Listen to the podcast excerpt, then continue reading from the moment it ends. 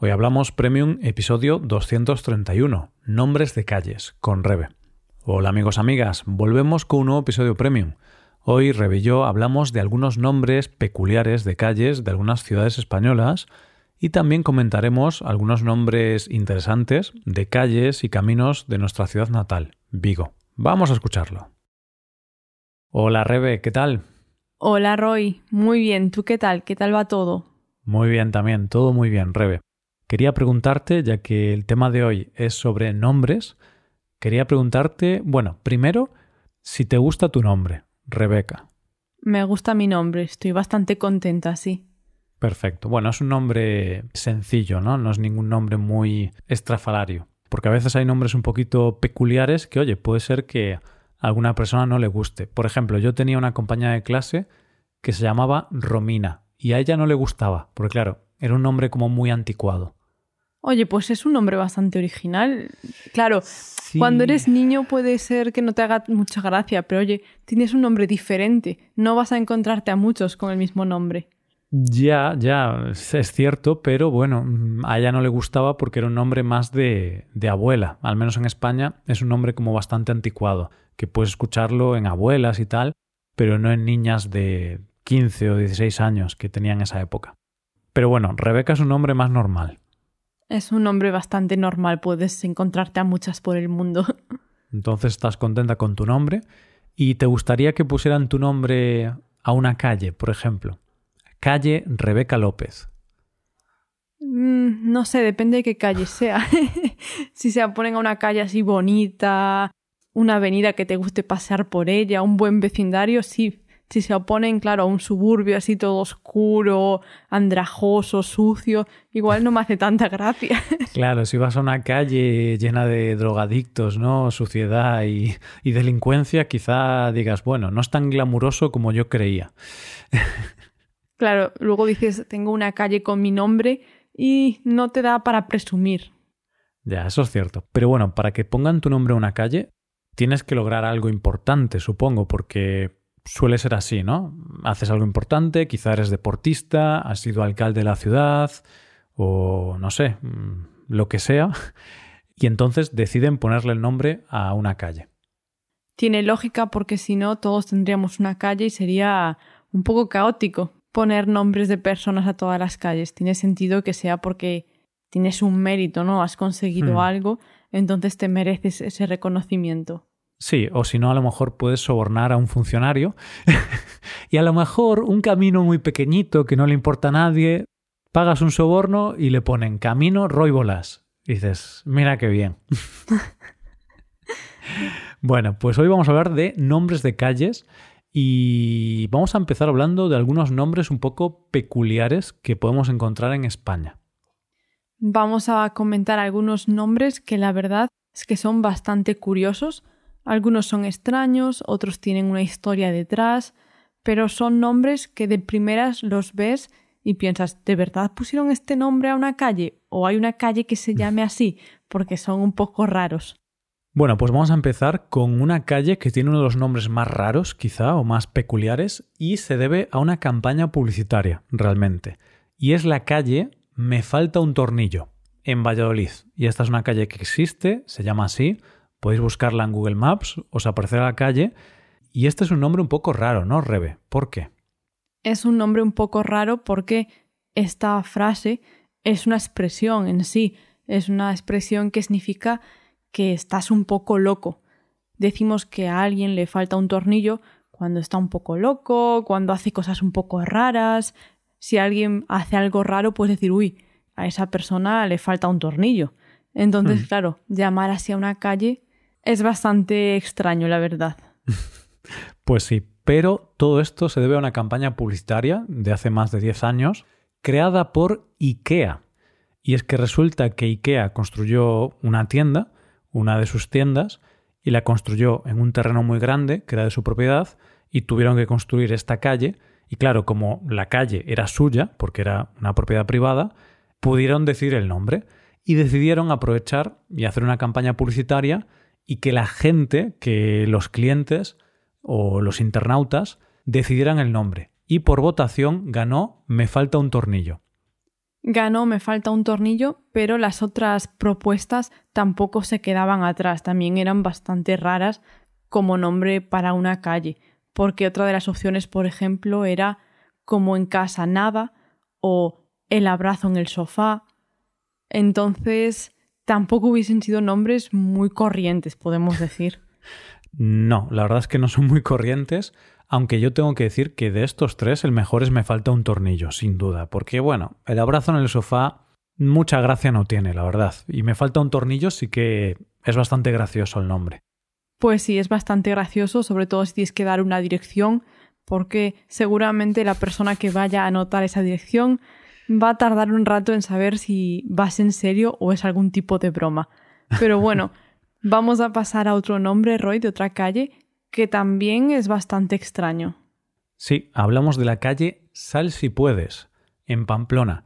Y bueno, quizá el nombre ya nos puede dar indicios de la característica de esta calle o de este callejón.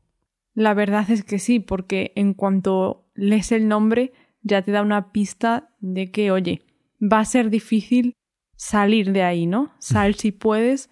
Entonces, efectivamente es un callejón sin salida, una calle que no lleva a ningún sitio, no lleva a otra calle, así que si entras en ese callejón, pues vas a tener que dar la vuelta porque no hay otra salida. Hmm, es una calle sin salida, que es como llamamos a estas calles, que no tienen salida. Muy fácil, ¿no? Porque en inglés, por ejemplo, Rebe tiene una palabra un poco rara como cul-de-sac o algo así, que es una palabra francesa. Al menos en español es más fácil hablar de estas calles. Calle sin salida, ya está, muy fácil. Nadie se rompió la cabeza para elegir ese nombre. Sí, entonces la encontramos en Pamplona, esta calle. Y ahora hablamos de la calle Rompelanzas, en Madrid, que no es un nombre tampoco muy gracioso ni nada, pero lo que es interesante es la historia. ¿Por qué se llama Rompelanzas? Y efectivamente, pues porque se rompió una lanza o algo similar, porque el origen del nombre de esta calle se remonta al siglo XVI, cuando poco después de inaugurar la calle, dos carruajes, dos carros tirados por caballos chocaron en esa calle porque era muy estrecha y rompieron unas varas de madera que tienen los carruajes. Entonces, bueno, como se había inaugurado hace poco y se rompieron esos palos de madera alargados, parecidos a unas lanzas, dijeron, bueno, pues le llamamos calle Rompelanzas. Y así quedó. Ahora, muchos años después, mantiene ese nombre. Es interesante porque este es uno de los métodos habituales para escoger nombres de calles. Después veremos algunos otros que tienen como también esta forma de elegirse, que es un suceso que pasa en ese sitio da nombre a la calle al final, porque esa calle tiene ese nombre debido a eso que sucedió en ella, ¿no? Hmm. Se rompieron esos palos de madera, así que dio nombre a esa calle por eso. Y es curioso que al final hay bastantes calles en España que tienen nombres de cosas que pasaron allí o de algo que hay en ese sitio y a raíz de eso se queda el nombre ya para siempre en esa calle.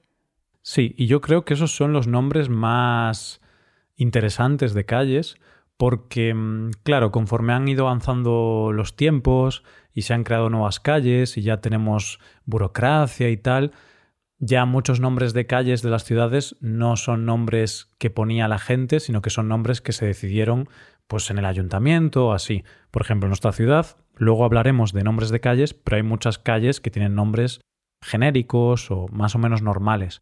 Pero si vas a las afueras de la ciudad, por ejemplo, a las zonas más rurales, sí que hay muchas calles o caminos que tienen nombres que eran los nombres que les daban las personas del lugar, ya sea por las características de esa zona o porque ahí ocurrió algo o cosas similares. Y eso es lo más interesante, porque ese nombre te habla un poco de la historia del lugar, aunque a veces sean historias un poco aleatorias.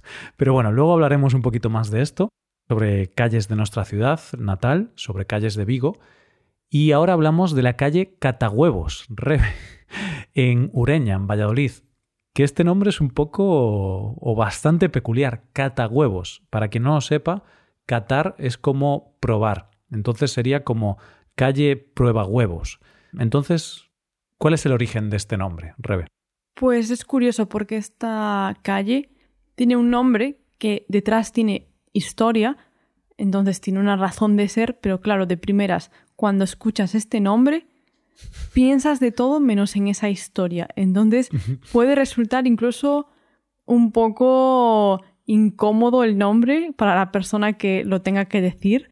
Entonces... Porque mm, piensas mal, puedes pensar mal, ¿no? Porque puedes pensar en los huevos de las gallinas, pero también puedes pensar en los huevos de forma vulgar, que sería los testículos. Entonces, claro, catahuevos suena un poco raro, pero bueno, tiene un origen y una historia que no es nada rara, que es normal. Tiene un origen que en sí es que es tal cual la palabra. El origen es que las personas que se dedicaban a comprar huevos para luego venderlos solían comprobar los huevos frescos en esta ubicación. Entonces cogían los huevos y los ponían frente a la luz para intentar ver a través, pues, si estaban bien y todo esto, ¿no? Hmm. Analizar el huevo, podemos decir. Y como se hacía en ese sitio, quedó este nombre. Ahí iban las personas a catar los huevos, a probarlos, a ver si estaban bien. Pero claro, con los años no conoces ahora a nadie que se dedique a catar huevos. Es algo que nadie entiende, un catador de huevos. Así que ahora el nombre suena un poquito raro porque, como tú decías, vulgarmente o coloquialmente a los testículos de los hombres se les conoce como huevos. Así que cuando dices esto, parece que estás bromeando o que te quieres reír de la otra persona. Sí, y seguramente porque puede dar pie a errores o confusiones, en la propia placa de la mm, calle pone la explicación para que sepas que, oye, le llamamos así porque hay una historia detrás de las personas que cataban los huevos para ver si estaban en buen estado y se podían comprar o no. Pero bueno, otro nombre muy interesante. Y acabamos este grupo de nombres un poco variados con la calle Gibraltar Español, que esta se repite en siete localidades distintas. Y aquí, bueno, creo que todos sabemos la historia de este nombre y se ve que en algunos sitios, pues algunas personas decidieron ponerle un nombre reivindicativo a una calle de su ciudad o de su pueblo. Es curioso porque aquí sí que no sé muy bien cómo se eligió este nombre, porque no es una calle en la que pasase algo o que debido a algo que se hacía allí le quedó ese nombre. Supongo que las personas de ese barrio o de esa ciudad decidieron poner ese nombre y son personas muy reivindicativas y dijeron mi calle tiene que tener un nombre que reivindique algo.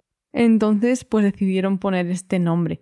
No me parece un nombre tampoco súper bonito ni original, pero bueno, bueno, es un nombre más. De hecho, también hay en otros sitios, por ejemplo, hay nombres de políticos y en algunos sitios, por ejemplo, en algunos sitios que están gobernados por partidos muy de izquierdas o comunistas, encontramos algunas calles como Ernesto Che Guevara, Fidel Castro, y bueno, a veces se ponen estos nombres reivindicativos o políticos según la orientación política de la persona que gobierna o, que está en el poder, Así que seguramente los sitios donde pusieron Gibraltar español es porque las personas que tomaban esa decisión pues eh, tenían un poco de tristeza, ¿no? Que Gibraltar no fuera de España y que siga siendo de Reino Unido. Entonces, bueno, ese es otro nombre bastante gracioso, la verdad. Y ahora vamos a hablar de nuestra ciudad, de nuestra zona.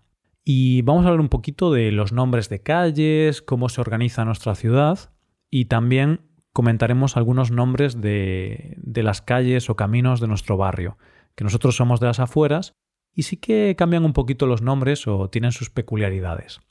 Entonces, Rebe, ¿cuál es la característica principal de los nombres de calles de Vigo? Algo curioso en nuestra ciudad, y que seguro que pasa también en muchas otras ciudades, es que el callejero va por temáticas. Entonces puedes encontrar zonas o barrios que las calles coincidan en una temática. Por ejemplo, tenemos una zona en que las calles tienen nombres de países de Latinoamérica. Entonces puedes encontrar la calle Venezuela, Bolivia, Paraguay, Ecuador, Brasil, etc. Mm. Pero luego te vas a otra zona y las calles tienen nombres de pájaros, por ejemplo. Entonces tienes Estornino, Ruiseñor, Faisán, Rula, incluso calle de los pájaros. Entonces es como una temática por zonas y es interesante pues ver las distintas temáticas que te puedes encontrar. Hmm. Sí, sí que es interesante. Y esto es curioso porque yo durante muchos años no era consciente de esto. Yo tampoco conocía muchas calles de, de la parte céntrica de la ciudad, porque yo soy de las afueras, pero bueno, no era consciente. Yo cuando leía la calle Bolivia o calle Venezuela, que ahí vive mi abuela, por ejemplo, no pensaba que, espera, hay calle Venezuela, hay calle Bolivia, hay calle Paraguay, Ecuador, hay una temática, hay algo que se repite. Pero yo no lo pensaba y luego me empecé a dar cuenta que efectivamente no solo se repite con países de Latinoamérica, sino que hay diferentes temáticas. Por ejemplo, también hay ciudades de España, hay calle Barcelona, Toledo, Zaragoza y muchas más. Y bueno, hay otras temáticas también, hay zonas con calles de alcaldes, bueno, un poquito de todo, ¿no? Personalidades importantes. Entonces, es algo curioso que supongo que también ocurrirá en otras ciudades. Pero, mm, claro, ¿qué ocurre con esto? Que aquí no hay tanta historia, ¿verdad? Por ejemplo, mi abuela vive en calle Venezuela. No le pusieron ese nombre porque ahí había muchos venezolanos o porque mucha gente de esa calle se fue a Venezuela. No, simplemente cuando planificaron el urbanismo de esa zona, decidieron poner nombres de países de Latinoamérica y ya está. Entonces no hay tanta historia, no es tan interesante el nombre de esas calles. No resulta tan interesante. Cuando estás en la ciudad, la verdad es que sí, es curioso ver que hay temáticas o algo así, pero no encuentras nombres bueno, algunos encuentras, pero la mayoría no son tan curiosos, extraños o divertidos. Mm. Puedes encontrar nombres de escritores, pues de personalidades importantes, de países, de animales, pero no hay como una historia graciosa detrás, como sí que pasa, por ejemplo, más en las zonas de los alrededores, los pueblos, las zonas más rurales. Ahí la gran mayoría de las calles o caminos sí que tienen nombres dados por las personas que vivían ahí. Hmm. Y muchas veces estos nombres coinciden con una característica, con algo que pasaba frecuentemente en ese sitio, y es curioso verlo porque te puede remontar al pasado y imaginarte qué era lo que pasaba ahí para que la gente eligiese ese nombre. Así es. Pero bueno, con esto no queremos decir que en la ciudad de Vigo, en el centro, no haya calles con historia, porque sí que hay. Lo que pasa es que hay muchas que no tiene ninguna historia, simplemente se decidió poner un nombre, pero luego sí que hay otras, sobre todo en la parte más vieja de la ciudad, que sí que tienen historia y, sí que su nombre, sobre todo calles más pequeñitas, su nombre tiene origen en una historia de hace 100 o 200 años. Esto pasa sobre todo con la zona más antigua de la ciudad. En Vigo tenemos una zona muy antigua donde las calles son de piedra, los edificios también son más históricos y esas calles sí que tienen nombres que vienen de cosas que pasaban ahí. Tenemos, por ejemplo, a Rúa dos Cesteiros, que se traduciría en español como la calle de los cesteros, y su historia es bastante evidente. Era una calle en la que se ubicaban las personas que hacían y vendían cestos. Ahí era donde se colocaban todas estas personas, así hmm. que le quedó el nombre. Y de hecho, hoy en día sigue habiendo algunas tiendas en las que se venden cestos y cestas, pero un poco más a modo de souvenirs o de curiosidades, pero ya no hay tanta gente en la calle como habría antiguamente. Vale, y ahora vamos a comentar algunos nombres de calles de nuestro barrio o de tu barrio, que nosotros somos de una zona más de las afueras, entonces como es más de las afueras, más rural, los nombres de las calles o de los caminos, porque hay muchos caminos más que calles, son nombres más tradicionales, nombres que les ponía la gente del lugar. En mi barrio Roy, por ejemplo, o en mi zona, no es un barrio en sí, es como un pequeño pueblo que está pegado a la ciudad. Tenemos, por ejemplo, justo al lado de mi casa, cerquita, cerquita de casa de mis padres, tenemos a Rúa das Casas Bellas, que sería en español la calle de las casas viejas. No es un nombre súper original y su propio nombre ya te indica por qué debieron poner ese nombre. Pero es curioso pensar que, como en esa calle había unas casas viejas, pues dijeron, venga, ¿qué nombre ponemos? Y pues no fueron muy creativos ese día. Entonces ese nombre le quedó. Pero es muy normal porque tenemos que pensar hace 50, 100 años, 150 años, no había Google Maps, no había tanta tecnología para eh, ubicarnos, entonces los nombres que ponían a las calles y todo esto, pues eran nombres que ponían porque ahí ocurría algo y ya está. Aquí hay casas viejas, pues es fácil identificar esa calle, ¿no? Llegas y dices, vale, la de las casas viejas, aquí estoy. Rúa las Casas Bellas. Y seguramente muchos nombres no fueron pensados como qué nombre ponemos a esta calle, sino que Mm. la gente identificaba el lugar, en este caso con unas casas viejas. ¿Dónde vives? Donde las casas viejas. O ¿en qué sitio puedo encontrar esto? Donde están las casas viejas. Y Sí. a raíz de eso le fue quedando el nombre. Es un poco como cuando quedas con alguien y en vez de decir el nombre de la calle, se lo dices mediante algo que hay en esa calle. Por ejemplo, en Vigo. Seguro que tú estás de acuerdo conmigo. Cuando de pequeños o de más jóvenes quedábamos con nuestros amigos en el centro, no decíamos el nombre de la calle en la que quedábamos. Por ejemplo, si quedábamos en el centro, siempre decíamos quedamos en la farola. Y todo el Mm. mundo sabía a qué farola nos estábamos refiriendo. Es una farola muy grande que hay en una calle peatonal en Sí. Vigo. Pues imagínate que dentro de unos años esa zona se conociese como la farola, porque como todos ya la conocemos así, pues al final queda ese nombre. Y Mm. esto es lo que pasó con muchas otras calles en los alrededores.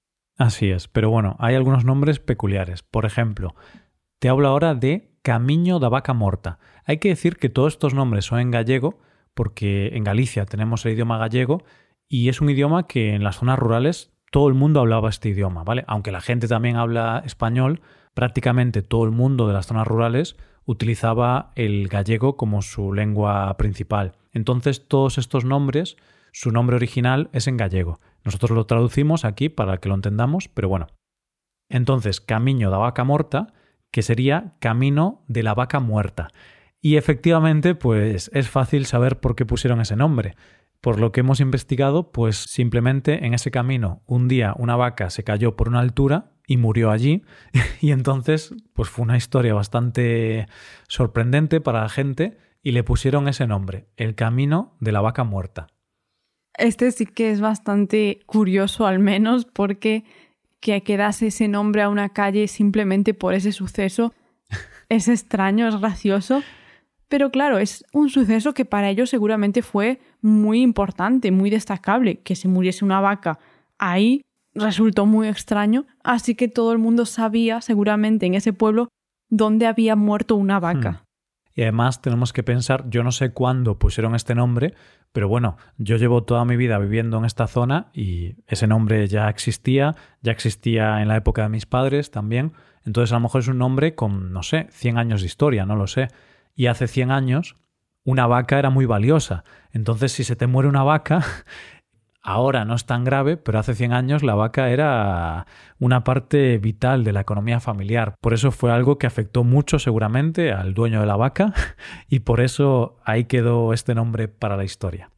Y luego también encontramos, Roy, muchos nombres que hacen referencia a algo que había en esa calle, a una característica de la calle o simplemente a cosas que podías ver en esa calle. Por ejemplo, en mi zona tenemos nombres como Camiño das Baladiñas, que significa que era un sitio donde había balados, que serían vallas en castellano, ¿no? Era una zona en la que había Mm. muchas vallas, seguramente pues para cerrar o limitar algunas fincas, algunos terrenos, así que como había muchas vallas, decidieron llamarla calle de las vallitas, por decirlo de alguna forma en español, y quedó ese nombre.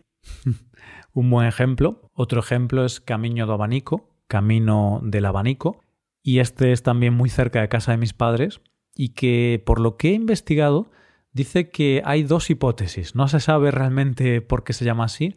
Una hipótesis es que el nombre se refiere a un apodo que tenía una persona que poseía bastantes tierras de esa zona. Entonces, como el señor Abanico o el del Abanico, que le llamaban, vivía en esa zona y tenía varias tierras ahí, pues esa zona se llamaba el Camino del Abanico, porque ahí vivía Abanico. Pero también otra teoría es que le pusieron ese nombre porque las tierras que hay tienen como una forma de abanico. Lo cual tengo que ir a verlas de nuevo porque ya te digo que he pasado muchas veces por ese camino y no sé si tienen esta forma. Pero bueno, hay que decir que ha cambiado mucho esa calle y ahora hay casas, casi no hay terrenos de cultivo. Pero bueno, sí que es un camino un poco serpenteante y tal, así que a lo mejor tiene sentido lo del abanico. Pero bueno, un nombre bastante curioso.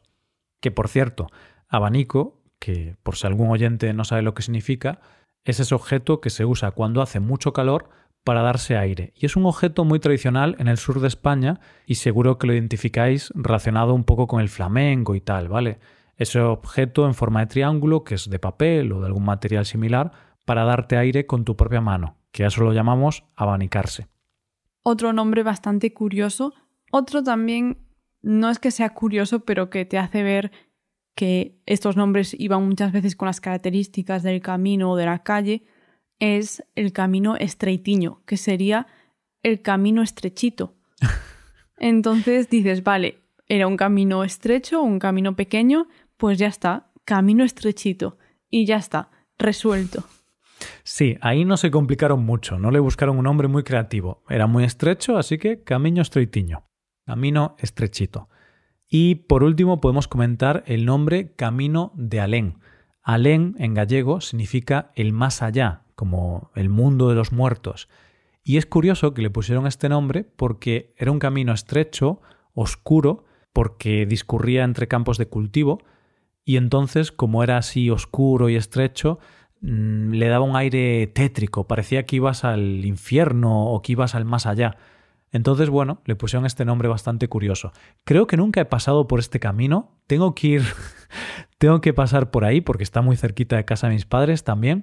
Y tengo que ver si, si es verdad que, que tiene este aire tétrico. Pero bueno, supongo que ahora ya estará construido, habrá casas, ya no hay tantos campos de cultivo en esta zona, así que habrá cambiado mucho. Pero bueno, tengo mucha curiosidad, tengo que echarle un vistazo. Ahora habrá un parque infantil, quizá una piscina. No creo que se parezca mucho a lo que era antes. Seguramente no. Pero bueno, Rebe, creo que tenemos que ir al camino de la vaca muerta, que de todos es el que más me gusta. Y a ver si hay un cartel y nos sacamos una foto en camino de la vaca muerta. Sería curioso que hubiesen dejado allí un cartel a modo también de recuerdo de esa vaca, que al final resultó, mira, ser tan importante que tiene una calle con su nombre tendrían que hacerle una estatua a la vaca. Vamos a hacer un crowdfunding para que se haga una estatua a esa pobre vaca.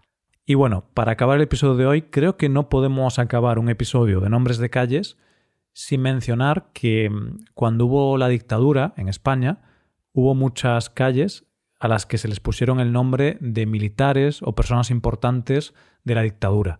Hubo muchas calles que se llamaban el Generalísimo, calle José Antonio Primo de Rivera, calle Capitán Carreró, bueno, diferentes eh, calles o plazas a las que les pusieron nombres de militares franquistas y después de la dictadura, cuando acabó la dictadura, cuando llegó la democracia, casi todas esas calles cambiaron su nombre. Y por ejemplo, en Vigo, la Gran Vía, que ahora se conoce como Gran Vía, antes se llamaba Gran Vía del Generalísimo, porque Generalísimo era Francisco Franco, el dictador.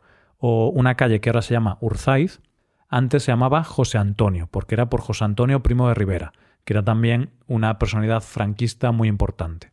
Es curioso esto porque muchas calles que ahora conocemos con nombres muy normales o muy comunes, o que son muy famosas o calles importantes de la ciudad, antes tenían un nombre completamente diferente y no somos conscientes, sobre todo los más jóvenes, si no lo estudias o si no te informas un poco, no sabes que antes tenían estos nombres. Por ejemplo, la Puerta del Sol, que es una plaza muy importante, antes se llamaba Capitán Carreró. Y oye, es bastante diferente, ¿no? De tener el nombre de una persona a Puerta del Sol. sí, y yo la verdad, yo la verdad desconocía que antes la Puerta del Sol, que es una zona muy importante de Vigo, se llamaba Capitán Carreró y por lo que he investigado hay una historia bastante triste detrás de esto porque el Capitán Carreró fue un militar que participó en el golpe de Estado del 1936 y en esa plaza, esto sí que lo sabía, hubo bastantes fusilamientos durante el golpe de Estado, durante las primeras semanas, a los que estaban en contra de ese golpe de Estado, a una parte de esas personas las fusilaron, las mataron y ahí, delante de todo el mundo, ejecutaron a estas personas y el capitán Carreró fue el militar que ordenó matar a los rojos, que ellos los llamaban, ¿no? Los rojos o los republicanos, mandó matarlos en esta plaza. Entonces, luego pusieron su nombre y evidentemente cuando llegó la democracia pues cambiaron el nombre porque tener el nombre de una persona, de un asesino, pues no es muy bonito. E igual que pasó con esta historia, pues muchas otras calles, plazas y ubicaciones importantes, tanto en nuestra ciudad como en el resto de España, pues cambiaron sus nombres y ahora tienen nombres mucho más generales, haciendo referencia a cualquier otra cosa. Hmm. Pero también es curioso, Roy, en concreto en nuestra ciudad o en toda nuestra comunidad, que muchas calles también cambiaron su nombre cuando se consiguió tener el derecho a usar la lengua gallega. Entonces, por ejemplo, las calles que mencionamos antes y muchas otras que son en gallego, fue a raíz de que se consiguió este derecho y se pudieron traducir otra vez al gallego, porque hasta entonces, durante la dictadura y todo esto, no se podía, así que no podían tener un nombre en gallego. Así es, antes no estaba permitido de forma oficial el gallego, pero cuando acabó la dictadura, pues sí que eso se cambió y ahora los nombres oficiales de las calles y los caminos todos son en gallego. Aunque es cierto que a veces hay algunos que los traducimos al castellano. Por ejemplo, tenemos la avenida de la Hispanidad, que en realidad el nombre oficial es da Hispanidade, pero muchas veces lo decimos en castellano. Pero hay otros caminos, como Camino a Vaca Morta, que decimos da vaca morta, porque no lo traduzco porque sería un poco raro. Pero bueno, creo que podemos dejarlo aquí ya, Rebe, porque mira que llevamos tiempo hablando de nombres de calles, ¿eh? No pensé que podríamos hablar tanto tiempo sobre nombres de calles y caminos, pero sí, hemos estado un buen rato aquí charlando sobre todo esto. Puede resultar sorprendente cómo un tema da para tanto. Así que mira, Nunca te puedes sorprender de acabar hablando con una persona mucho tiempo de cualquier tema aleatorio. Puedes pensar que no tienes nada de qué hablar y tirarte una hora hablando sin problema. Sí, de hecho nosotros estábamos pensando al principio, antes de grabar el episodio, pensábamos, hmm, no sé si nos dará para más de 15 minutos o 20 minutos, pero al final sí, ¿eh? Al final dio bastante tema de conversación. Bueno, pues nada, Rebe, un placer como siempre grabar contigo y hablamos la semana que viene. Cuídate mucho. Un saludo para ti y para todos los oyentes. Hasta la próxima. Chao, chao.